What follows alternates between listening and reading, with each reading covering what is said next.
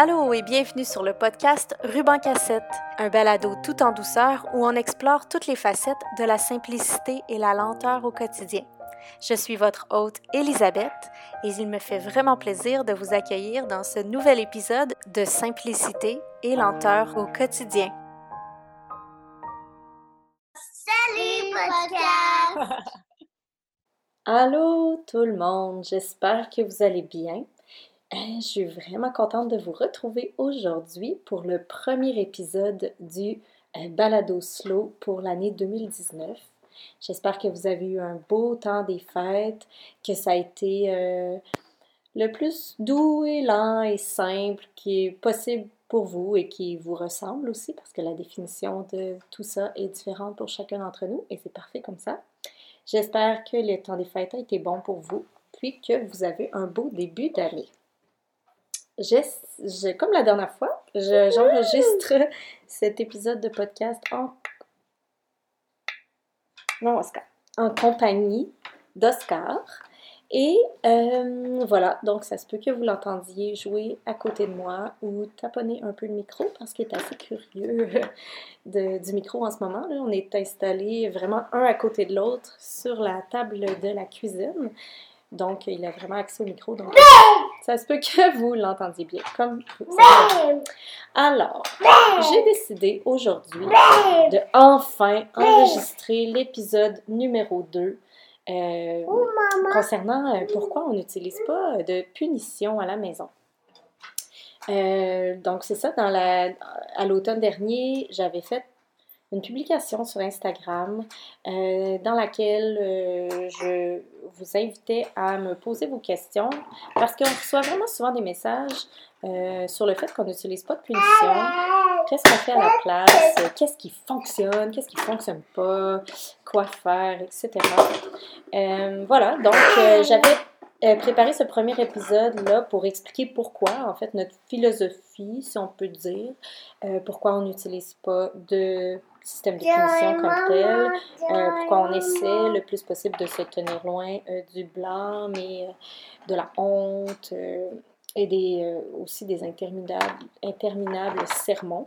on punit pas ça, ça, ça a toujours été clair et net. On n'a jamais puni nos enfants, on n'a jamais retiré un objet pour lui montrer une leçon, on n'a jamais envoyé nos enfants dans la chambre ou dans un coin ou euh, empêcher de faire une sortie ou empêcher de faire une activité en réaction à euh, quelque chose qu'ils ont fait ou privé de dessert ou whatever.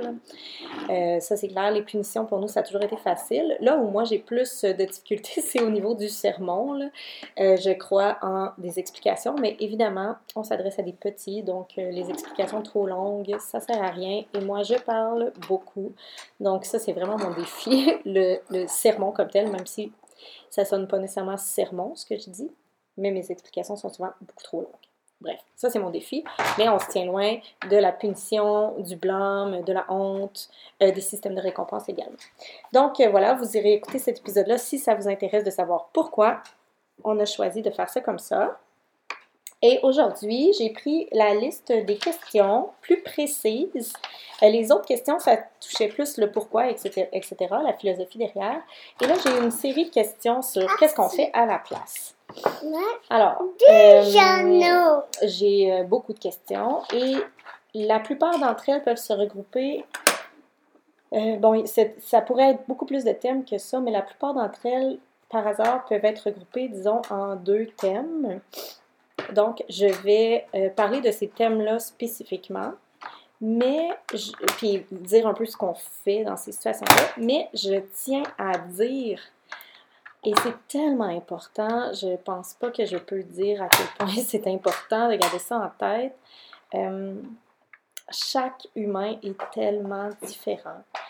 Chacun des parents est différent. Chacun des enfants, même s'ils ont les mêmes parents, sont vraiment différents.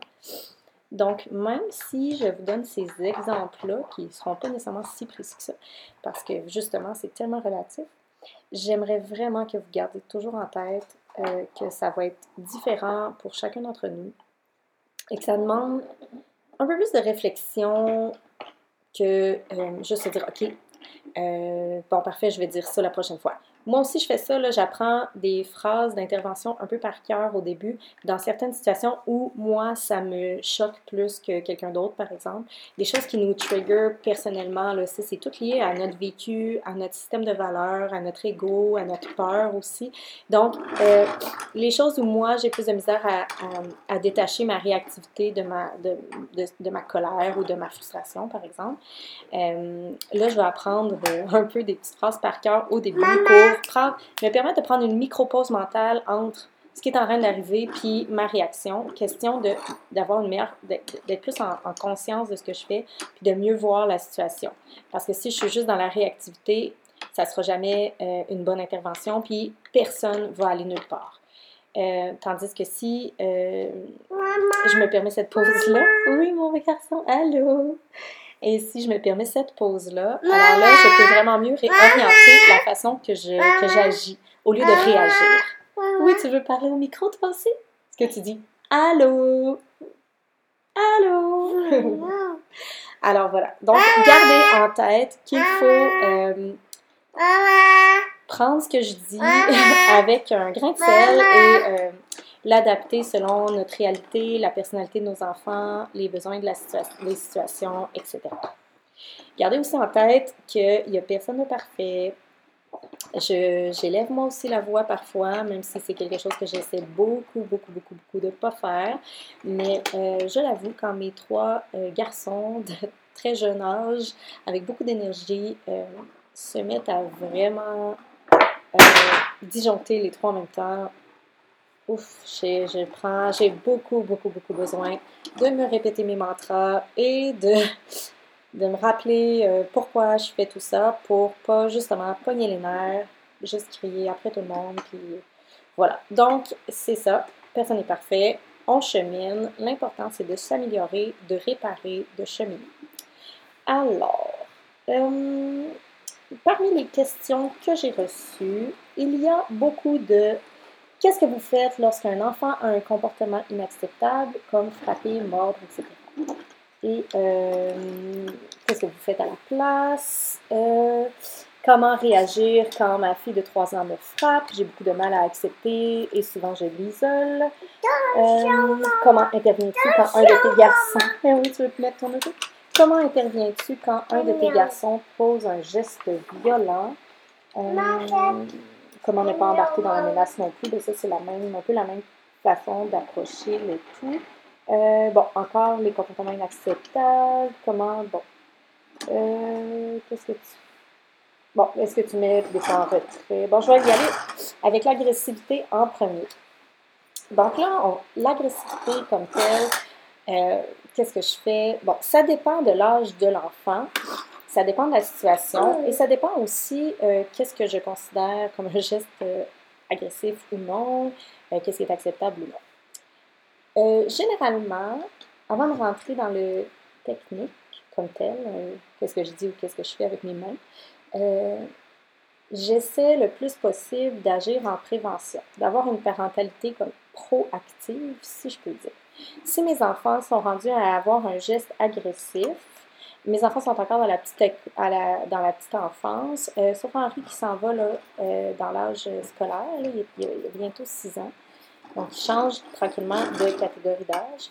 Euh, mais il y a quand même une différence entre ma façon d'intervenir avec Oscar, qui n'a pas encore 2 ans, et Paul, par exemple, qui a 4 ans.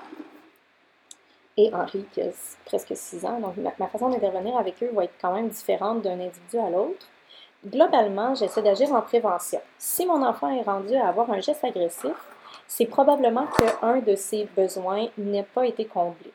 Soit que bon, est trop fatigué, soit qu'il a faim, soit qu'un de ses frères est euh, vraiment euh, l'agresse, en fait, le tanne, soit qui est bruyant, soit qui dérange son jeu, euh, qui ne respecte pas sa bulle ou qui lui dit quelque chose qu'il n'a pas aimé.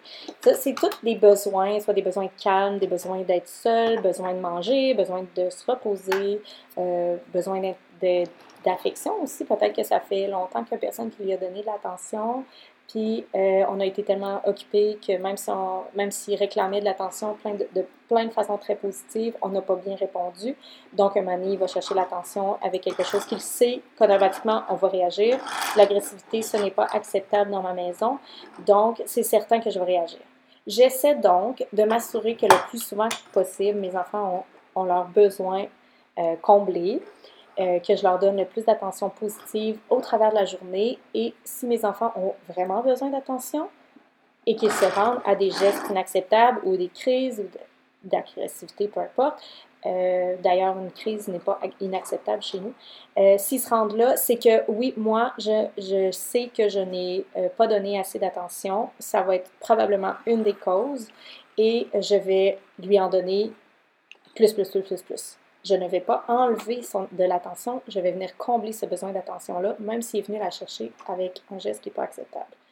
Euh, ça, ça peut être discutable pour certains, mais chez nous, ça fonctionne vraiment mieux comme ça. Euh, si mon, euh, quand euh, ça, ça arrive, ou quand un, de mes enfants a un geste agressif, je vais essayer de voir justement quel problème se cache derrière ce comportement-là. Je vais isoler le comportement agressif de la personne qu'il est. Donc, mon enfant n'est pas méchant, mon enfant n'est pas agressif, mon enfant n'est pas un manipulateur ou un, enfant terrible. Mon enfant a un besoin qui a besoin d'être comblé. Un petit instant. Oui, mais vous allez les chercher toi-même? Oui, vas-y. Excusez-moi. Donc, mon enfant a, euh, c'est une problématique ou un besoin derrière ce comportement-là et je vais essayer de le comprendre. Évidemment, c'est pas acceptable de faire mal aux autres, donc que ce soit à moi ou à ses frères, euh, je vais généralement, euh, s'ils sont loin de moi, je vais dire stop de façon quand même assez forte et stop pour essayer de que, que tout le monde s'arrête. Je le dis pas dans la terreur, je dis oui, tu veux que j'arrête de parler, mais j'ai besoin d'enregistrer ce podcast, mon amour. Je vais donc le dire de façon ferme, mais pas épeurante. Je veux vraiment pas créer de, de sentiments de peur euh, ou d'inquiétude dans ma maisonnée. Donc, je vais dire stop. Et si je suis loin, je vais m'approcher physiquement. Ils sont encore petits, donc je m'approche physiquement. généralement, je vais... Euh, j'ai pas besoin de faire ça avec un de mes enfants, mais avec un autre de mes enfants, j'ai besoin de faire ça. Je vais physiquement lui tenir les mains, euh, mais je vais lui dire et en douceur. Je vais tenir tes mains pour pas pour je, je te laisserai pas me faire mal ou je te laisserai pas euh, taper ton frère, je te laisserai pas te faire mal non plus. Donc je vais te tenir les mains le temps qu'on se calme ensemble, que tu te calmes. Puis là, je vais attendre un petit peu. Je vais laisser la poussière retomber. Hello, Oscar. Si, un, si l'autre enfant a mal, je vais euh, euh, m'occuper de lui en premier. oui, allô, tu veux faire des bisous? Je vais donc lui. Euh, je vais donc m'assurer que la personne qui a mal reçoit de l'attention en premier, après avoir dit que j'allais tenir les mains. Oui, mon amour, salut. Donc, euh, est-ce que ça va? C'est pas le fun de se faire mal, se faire faire mal, se faire taper, c'est pas, c'est, pas acceptable, je comprends ça, etc., etc. Donc, je vais être très empathique envers la personne. je vais être très empathique envers la personne qui a mal, tout en peut-être tenant euh, les mains de l'autre personne ou juste en étant très proche physiquement, que cette personne-là se calme. Généralement, j'ai plus besoin de tenir les mains, juste d'avoir dit, regarde, je vais te tenir les mains, ça dure trois secondes. Euh, puis après ça, il est assez calmé pour que je le lâche. Tout le monde se calme. Et euh, après que j'ai parlé à la personne qui a mal, et que j'étais empathique et que j'ai nommé les émotions qu'elle ressent, cette personne-là. Par ça, je fais, je fais aussi un peu euh, l'enseignement de l'autre pour l'autre personne sans m'adresser à, la personne qui a agressé. Euh, elle me voit être empathique avec la personne qui a mal, elle me voit nommer les émotions, elle les entend, elle peut les visualiser. Euh, et ensuite, je vais me tourner vers cette personne qui, a été, qui a posé ce geste agressif et je vais lui dire, oui. Est-ce qu'un patin? Et je vais lui rappeler que frapper, c'est inacceptable. Euh, et je vais essayer après ça qu'on rentre tous ensemble en mode solution. Donc, quand je me mets en mode solution, je vais commencer par. Oui, t'as entendu ta voix? Je vais commencer par être, par avoir de l'empathie pour la personne qui a été, qui a fait un geste agressif. Euh, pas envers le geste, mais envers euh, ce qui a pu causer ce geste-là. Donc, je vais lui dire des choses comme, bon, je vois que tu as eu un moment difficile, tu vis un moment difficile en ce moment, euh, puis tu m'expliquer pourquoi tu es en colère, qu'est-ce qui s'est passé, etc. Et je vais la laisser m'expliquer sans juger. Je vais juste recevoir les informations qu'elle me dit. Généralement, l'autre personne va vouloir s'exprimer aussi, donc j'essaie qu'à tour de rôle, il m'explique la situation. Puis ensuite, je demande à la personne qui a posé son geste agressif de euh, me m'indiquer qu'est-ce qu'elle aurait pu faire à la place de, de, de, frapper ou de mordre ou de lancer euh, sur quelque, un objet sur quelqu'un ou de dire un, un, mot méchant ou des trucs comme ça. Donc, euh, je vais essayer justement d'accompagner dans l'apprentissage des, des, des, solutions. Ensuite, je vais dire à la personne qui a eu un geste agressif que je vais rappeler l'importance de réparer la situation, mais je vais lui préciser de le faire quand elle va être prête. Je ne force pas mes enfants à s'excuser sur le champ parce qu'on le sait, des excuses forcées, ça, ça frustre, ça crée des frustrations, ce n'est pas sincère, ça ne répare pas la, la, la situation entre les deux personnes. Donc, euh, je lui dis, quand tu seras prêt, tu, tu répares, oublie pas de réparer avec ton frère. Il faut aussi que la personne qui reçoit les excuses soit prête donc, euh, ça se peut que je reste proche dans, ces, dans la suite des choses parce que si l'autre personne n'est pas prête, la première personne veut s'excuser éventuellement, euh, ça peut créer aussi des conflits. Donc, euh, je les coach encore beaucoup à ce niveau-là. Mais souvent, ce qui arrive souvent, c'est que je n'ai pas vraiment besoin d'intervenir.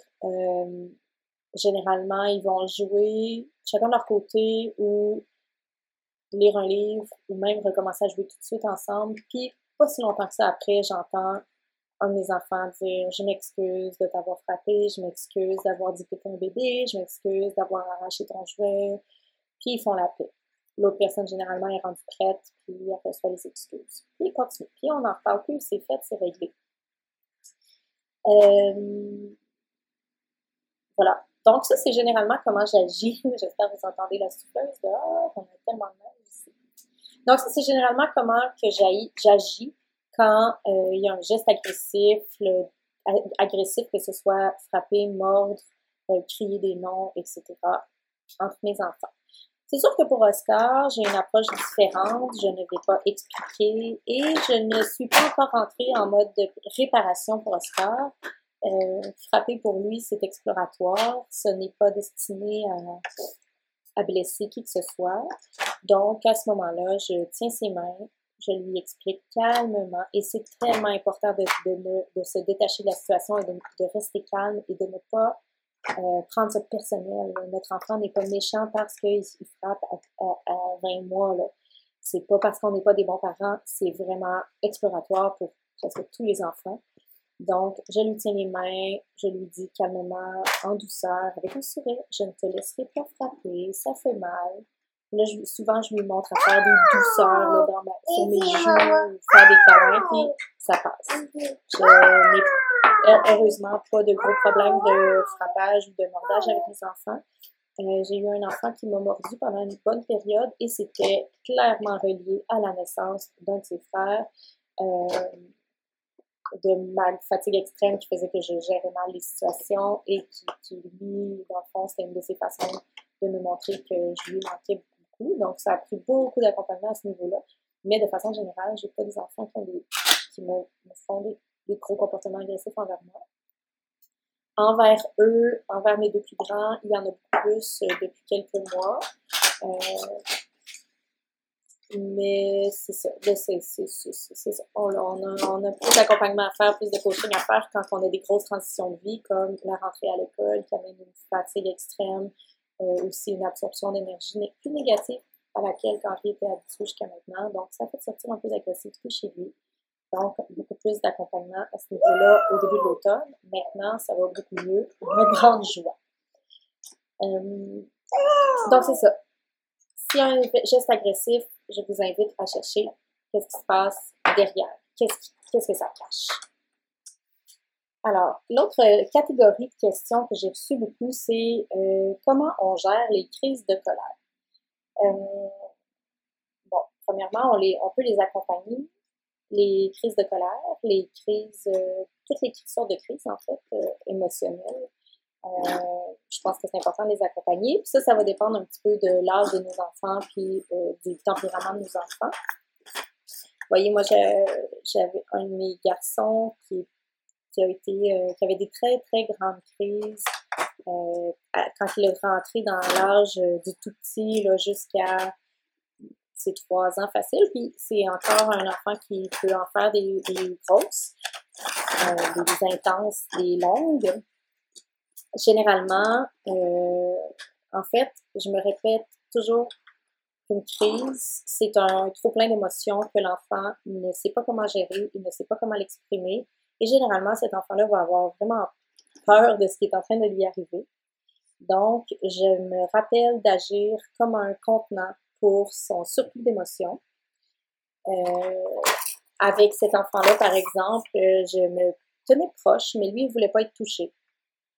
Donc, quand il rentrait en crise, je m'assoyais proche de lui et je lui disais quelque chose comme Maman est proche de toi, je te laisserai pas tout seul avec ces grosses émotions. Dis-moi quand tu es prêt. Euh, généralement, après quelques minutes, euh, il voulait se faire coller, donc euh, il finissait sa crise dans mes bras. Et ces crises pouvaient durer plusieurs heures. donc, une fois la crise passée, j'attendais. Je, lui répétais que j'étais présente pour lui, que, que je, je, nommais ses émotions. Je vois que tu es fâché, je vois que tu es frustré, je vois que tu es triste parce que tu peux plus faire quelque chose ou bon, il s'est passé X, Y. Donc, je nommais les émotions qu'il était en train de vivre et j'attendais en étant très présente et très détachée de la crise, mais très connectée à mon enfant. une fois que la crise est passée, euh, je voyais clairement dans ses yeux, ben là, je, passe au, je parle au passé, je le vis encore, euh, je vois clairement dans leurs yeux quand la crise est terminée pour vrai et que l'enfant euh, leur cerveau se reconnecte. Et à ce moment-là, ils sont prêts à, être, pas à être, mais ben oui, à être coachés, à discuter, etc. Donc, je vais répéter, bon, je, je, je vois que tu étais très fâché. Ouf, tu étais très fâché. Je vais parler de ce qui s'est passé pour, euh, ce qui s'est passé qui l'a fâché. Et selon son âge, je vais lui demander de m'en parler, ou sinon je vais nommer la situation. Si enfin, c'est un tout petit qui n'est pas capable de nommer la situation, je vais le nommer très simplement en mettant face sur le fait que ça l'a fâché. Et euh, jusqu'à un certain âge, c'était tout. J'ai donné de l'amour et du vocabulaire, dans le fond, pour exprimer sa frustration pour la prochaine fois.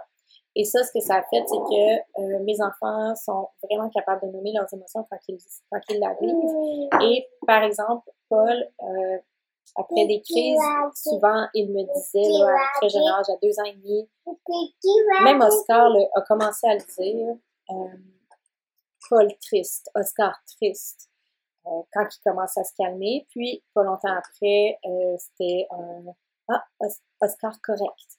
La, la, la peine était passée, la, colère, la colère était passée.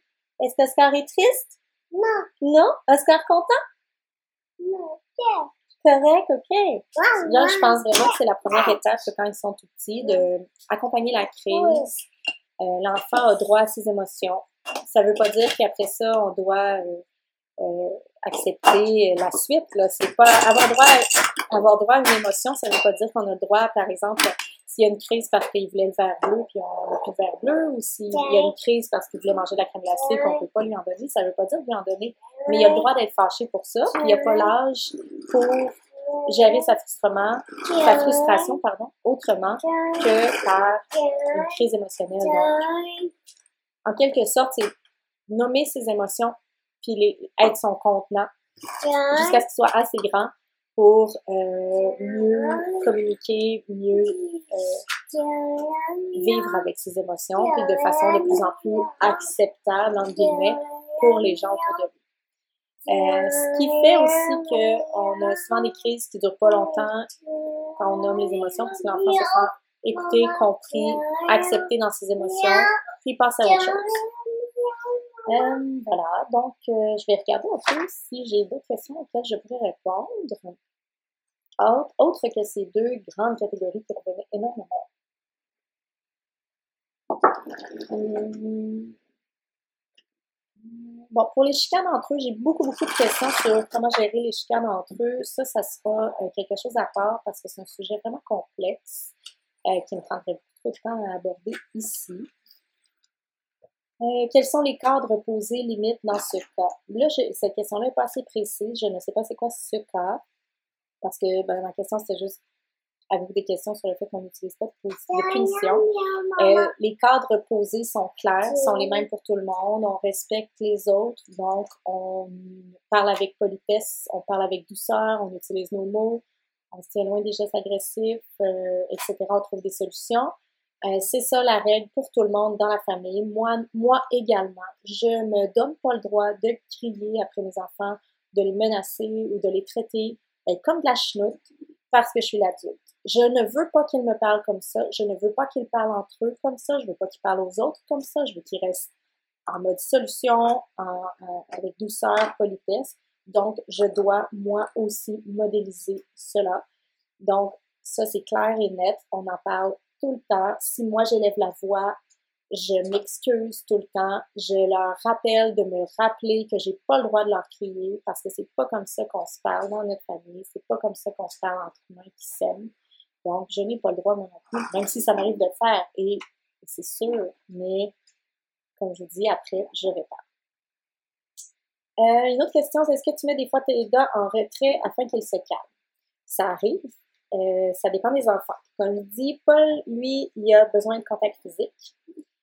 Euh, Henri, en vieillissant, demande de plus en plus à être seul quelques minutes dans sa chambre pour se calmer et je lui laisse. Ça, c'est super positif d'aller se retirer de soi-même quand on voit qu'on va euh, disjoncter. C'est tellement positif, bien sûr. Je ne force pas mes enfants à être en retrait pour qu'ils se calment. Euh, des fois, je vais moi m'éloigner si je vois que l'enfant veut pas mon aide dans la minute et est agressif avec moi et que mes stratégies d'enfant d'accompagnement ne fonctionnent pas. Des fois, je vais lui dire, regarde, ça commence à vraiment trop m'affecter. Je vais, je vais me retirer quelques minutes pour me calmer. Et, je reviens, je te laisse pas tout seul, je suis juste à côté, là, mais j'ai besoin d'aller respirer une minute. Généralement, quand je sors, l'enfant me court après, il est tout d'un coup vraiment prêt à ce qu'on se colle, à ce qu'on discute, qu'on trouve des solutions, etc. Euh, mais c'est vrai que je fais ça pour me calmer pour de euh, puis quand il quand il, même si ça prend juste une minute, puis qu'il devient un peu en panique émotive, là, qui est plus en colère, mais qui est rendu dans une tristesse vraiment intense, mais ma switch intérieure embarque, je suis prête à l'accompagner comme tout de suite. Euh, voilà, donc si l'enfant a besoin d'être calme en retrait, par lui-même, fine, c'est super positif. Mais je ne les force pas. Ça arrive que je doive euh, pas doivent, mais que je demande à ce que l'enfant se retire avec moi dans une autre pièce. Euh, si je vois qu'il y a les autos qui tombent de la terre. Si je vois qu'il n'est pas capable de prendre contrôle sur son agressivité du tout et que ça peut devenir dangereux pour les autres, euh, là, à ce moment-là, on va se retirer, mais ensemble. Euh, c'est ça. Puis je vais faire la même intervention que je faisais, mais euh, dans une chambre avec lui.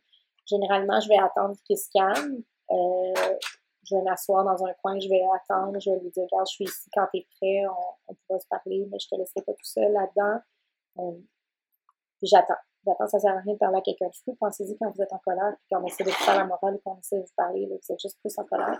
Ça prend une petite minute, un moment donné, notre cerveau se calme, puis on peut, on, peut se parler. Donc, c'est la même chose pour les enfants. Donc, à ce moment-là, quand il est prêt, ben, je fais le même genre d'intervention que je faisais, que je vous ai expliqué un peu plus tôt. Euh, comment fais-tu pour rester patiente quand ton enfant te rit au nez? Ben, c'est pas facile. Notre ego, notre sensibilité euh, notre peur aussi que notre enfant devienne un enfant mesquin ou irrespectueux, etc. Ça, ça, ça, éveille des choses en nous, ça c'est clair.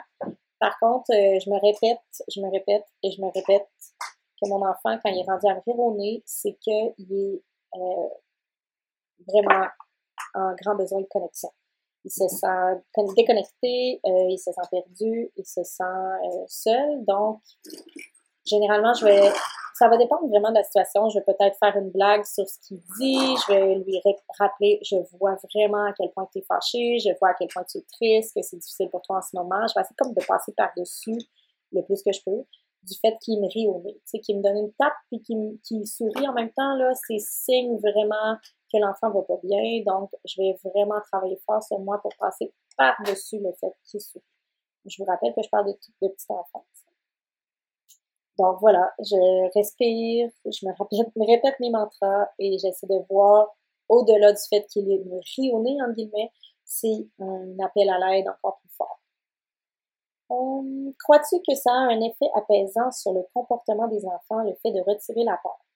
Complètement. C'est certain, c'est certain, c'est certain. Un enfant qui n'est pas éduqué dans la peur euh, va avoir un plus de calme intérieur, il va avoir confiance en ses parents comme contenant, comme boué. On est, on est leur ancre. Euh, donc, oui, je suis persuadée que ça va avoir un effet calmant chez l'enfant, un, calmant, un effet très, très important dans l'attachement, dans la confiance, dans le calme. J'en suis plus que convaincue et je trouve généralement mes enfants dégagent une certaine paix intérieure, si je peux dire. Euh, et bon, on est loin, loin d'être parfait, on s'entend qu'on est loin d'être parfait, on ne sera jamais, puis c'est bien correct comme ça. Mais on a une certaine conscience qui grandit beaucoup euh, au fil du temps qu'on est parents. Puis je trouve quand même, si je peux le dire sans que ça sonne, c'est pas tout là, mais euh, ouais, je trouve que mes enfants dégagent un calme général dans la vie, même s'ils sont très énervés des fois, mais tu sais, c'est un énervement. Mais c'est pas un énervement lié à un manque ou à une peur, tu sais. Euh, ouais, enfin. Bref, oui, je suis convaincue que ça a un effet apaisant sur le comportement des enfants du fait de retirer la peur. Je pense que plus on est connecté à nos enfants, plus évidemment que notre rythme est clair, que nos attentes sont claires, qu'on est dans le respect mutuel, tout ça va apaiser les enfants, va les rendre plus collaboratifs, c'est certain, j'en suis plus que persuadée. Il faut aussi garder en tête qu'on élève des êtres humains, ce ne sont pas des continuités de nous, c'est des êtres complètement différents de nous, qui ont droit à leur personnalité, on ne peut pas élever des petits moutons non plus, donc c'est quand même intéressant d'avoir un enfant qui a beaucoup d'opinions, qui discute, oui, qui discute, etc. Parce que ça va faire un adulte compétent, ça va faire un, adulte critique qui prend sa place, qui discute. Tout ça, évidemment, doit être accompagné pour être appris dans le respect, mais je pense que c'est quelque chose de beau à conserver chez nos enfants. Euh, ensuite, est-ce que ça fonctionne toujours? personne n'est un robot, fonctionne. Euh, généralement, ça fonctionne bien, euh, ça se passe bien, on, collabore, puis on discute, puis on finit par trouver une solution. Il y a cette idée de fonctionne, est-ce que ça marche, est-ce que ça marche pas, qui est un petit peu à retirer de notre vocabulaire, parce que ce qu'on veut ici, c'est créer des relations profondes avec nos enfants tous les jours, pour avoir plus de collaboration entre nous. Collaborer, c'est pas juste que qu'ils fassent ce que l'adulte demande, trouver des solutions ensemble, trouver des compromis ensemble. Euh, donc oui, ça fonctionne toujours, mais ça va pas nécessairement fonctionner dans un régime de dictature camouflé, si vous comprenez ce que je veux dire. Ça prend beaucoup de travail de la part de l'adulte. Il faut euh, réfléchir sur ce qu'on est, sur ce qui nous fait suivre, ce qui nous fait réagir, les comprendre, puis ensuite trouver des façons de, faire en sorte que tous les humains dans la même maison vivent en harmonie. Mais on est le parent, on est le guide, mais euh, voilà, c'est ça. Donc, voilà, oui, ça fonctionne, mais j'ai un petit peu de limite avec le mot fonctionne. Est-ce que ça marche? Oui, mais c'est, on n'est pas des robots, euh, ça se fait dans, dans l'échange, si je peux dire. Euh, comment faites-vous si l'enfant est en opposition et ne veut plus se faire guider? Euh, ben, l'enfant a peut-être besoin d'une belle pause, un peu plus de silence et de se sentir connecté à l'adulte. Et ça, ça ne veut pas dire que ça se fait dans la parole, mais dans la gestuelle beaucoup. Mais je pense qu'un enfant qui est complètement fermé, à un moment donné, euh, a besoin de sentir qu'il est connecté à son parent, que son parent est là pour lui. Donc, euh, si, on est, si on change un petit peu la vibe qu'on dégage, qu'on devient plus ouvert, plus réceptif à ce que l'enfant vit intérieurement, il va tranquillement s'ouvrir. Il faut les respecter aussi dans le fait que mamie, ils se shut down puis ils ont besoin d'espace. Euh, sans les laisser seuls, sans leur dire OK, d'abord, je m'en vais, tu veux pas m'écouter, tu, tu m'écoutes jamais aux affaires de même, ça, ça aide pas. Euh, regarde, je te laisse une petite minute pour, te, pour respirer, je vois que tu as besoin d'espace, je suis pas loin, je suis dans la pièce à côté si tu as besoin, regarde, je comprends. Prends ton temps, viens me voir, je suis là pour toi. Des choses comme ça. Euh, oui, qu'est-ce qui se passe, Oscar? Ah, ça va? Oui? J'ai presque terminé mon cas. Mm Comment réagissez-vous en public, surtout devant la famille? Ben, exactement la même façon que si on était à la maison. Euh, c'est sûr qu'avec le temps, j'ai travaillé beaucoup, beaucoup sur le fait de laisser, me laisser de moins en moins toucher puis affecter euh, dans mes réactions, dans mes façons de faire euh, quand je suis vue et entendue par les autres.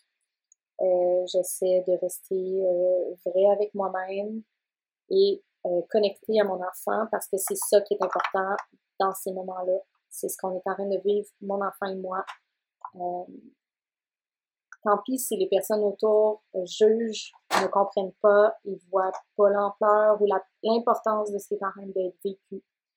Euh, je ne sais pas si vous le savez, mais nous, on fait le transport vers la garderie en autobus.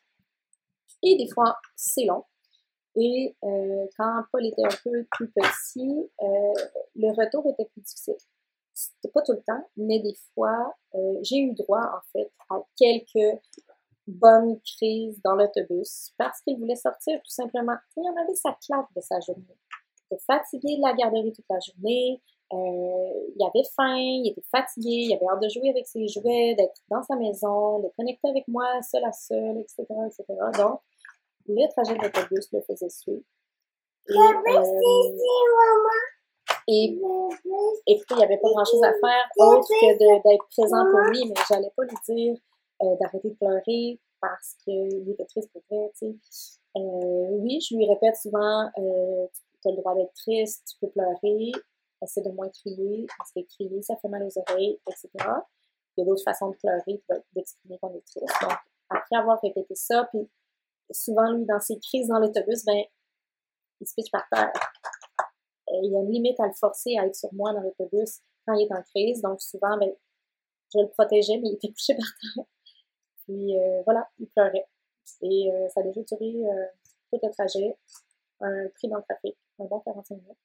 J'ai eu, j'ai vu des personnes autour de nous complètement juger ce qui se passait, là, tu sais. premièrement, bon, c'est tellement pour tout le monde d'être, d'avoir un enfant qui gueule à côté de nous pendant 45 minutes. Ça, je comprends ça. Euh, des madames, là, excusez-moi. Oui, des madames qui le regardent. Mais là, pourquoi tu pleures? Tu pleures! Mais voyons, arrête de pleurer. Tu sais, super bête, là, tu sais, qui s'adresse directement à lui. Ça, j'ai pas de problème avec ça pas tout, mais super bête, genre, pourquoi tu pleures? Tu sais, c'est pas d'empathie, pas tout, qui faisait qu'amplifier sa colère.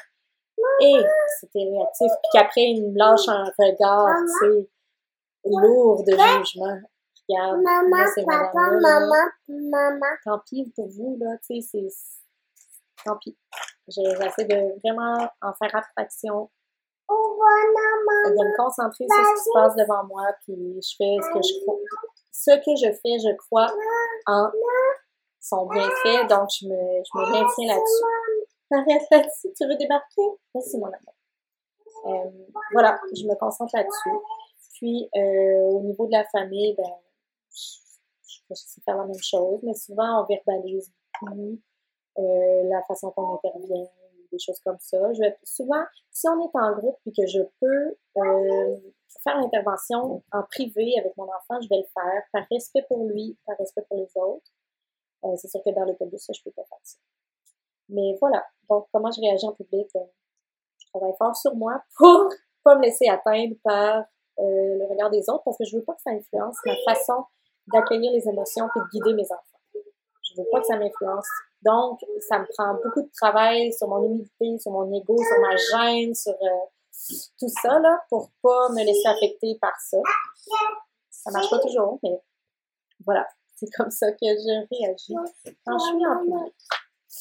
Donc voilà, je vais conclure cet épisode euh, maintenant. Ça fait un bon 40 minutes presque que je parle.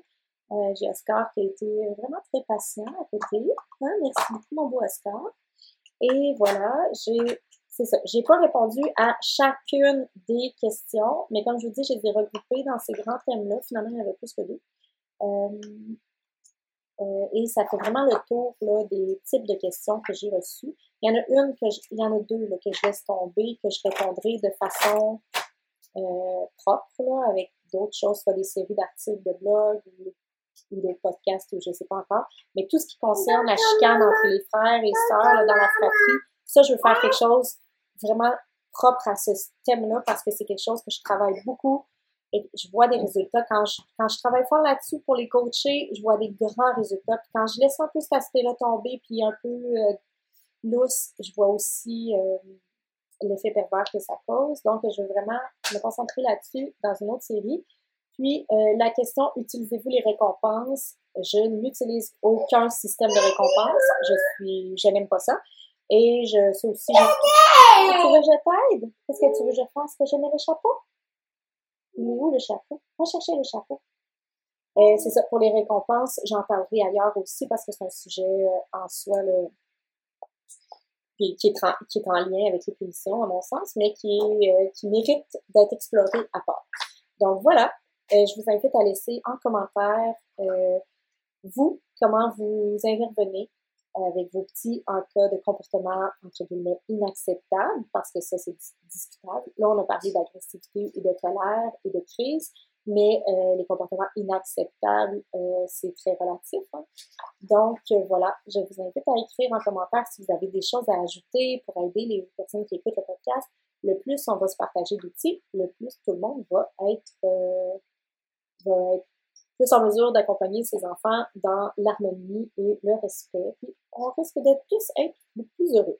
Donc voilà, j'espère que ça vous a plu. Euh, je, je, suis... Voilà, je pense que je vais arrêter ça là. Merci beaucoup encore une fois d'être ici, euh, d'écouter ce petit podcast, mon petit balado slow, ça me fait vraiment plaisir. Et euh, n'hésitez jamais à m'envoyer euh, vos questions, vos thèmes, etc., de sujets que vous voulez que j'aborde. J'ai commencé à recevoir des, beaucoup de messages privés avec des questions spécifiques à traiter, soit en biais de blog ou en podcast. J'aime vraiment cette approche-là. Dans le fond, je pense que des fois, je vais mettre carrément euh, le message avec la situation, puis apporter des éléments de réponse, de réflexion. Oui, tu as trouvé les chapeaux, génial! Alors voilà, donc n'hésitez pas à m'envoyer vos questions, vos commentaires, etc. Et sur ce, je vous souhaite un super beau début de l'année 2019. Bye bye!